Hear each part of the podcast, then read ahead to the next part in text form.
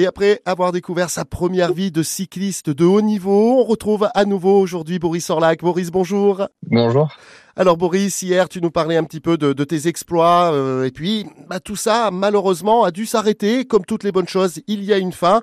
Comment finalement s'est arrêtée cette, cette carrière au plus haut niveau pour toi? Bah, Ça s'est passé euh, l'arrêt euh, sur le le tour du pays de Savoie-Mont-Blanc. Euh, J'étais avec l'équipe Pro Imo et voilà, c'était une course, euh, une course professionnelle euh, et ça s'est fait en fait euh, comme ça. J'avais pas prévu d'arrêter sur cette course, mais après ça me trottait à l'esprit depuis plusieurs mois et voilà, finalement ça a été ma dernière course et, et voilà, c'était un peu difficile, mais au fil des années, des, des, des derniers mois, c'était un peu compliqué de conjuguer entre la vie professionnelle, euh, la vie privée et le vélo. Donc euh, j'ai arrêté euh, en, août 2021 et puis ensuite j'ai repris mes premiers premiers amours de bah, de la course à pied. J'ai en plus signé chez chez Scott depuis le 1er janvier 2023. Euh, donc, euh, donc voilà, mais tout, tout, se passe bien. Et oui, parce que quand on est autant accro au sport comme tu as pu l'être, euh, on peut pas véritablement décrocher. On, on, est obligé de retrouver de nouvelles sensations.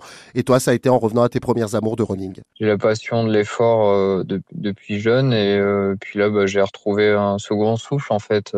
Et puis je me suis spécialisé surtout dans les courses plutôt nature, trail, montagne. Et puis le prochain, prochain objectif, c'est surtout euh, bah, des courses euh, comme les championnats de France de montagne. Euh, je vais faire le marathon du Mont Blanc. Et donc aujourd'hui, ton rapport au vélo existe toujours? C'est passion entre guillemets, tu l'exprimes juste de, manière différente, mais le vélo fait encore partie de ta vie? Oui, oui, j'ai gardé mon, mon, beau vélo de l'époque, fin de 2021, et je continue à faire des sorties régulièrement euh, une, une fois par semaine. Enfin, c'est à peu près trois, quatre, quatre sorties par mois. Et euh, ça permet bah, de, de, récupérer de la course à pied parce que c'est vrai que en vélo on est porté, mais en courant il, il faut courir et c'est important de faire du sport parallèle, je pense, euh, pour durer dans le temps parce que c'est là où, où les blessures peuvent venir. Donc euh, puis je pense que ça, fait, ça, ça permet de progresser aussi. Euh. Et garder bien sûr cette notion de plaisir que tu auras partagé avec nous ce matin. Merci beaucoup Boris d'avoir été avec nous tout au long de ce week-end.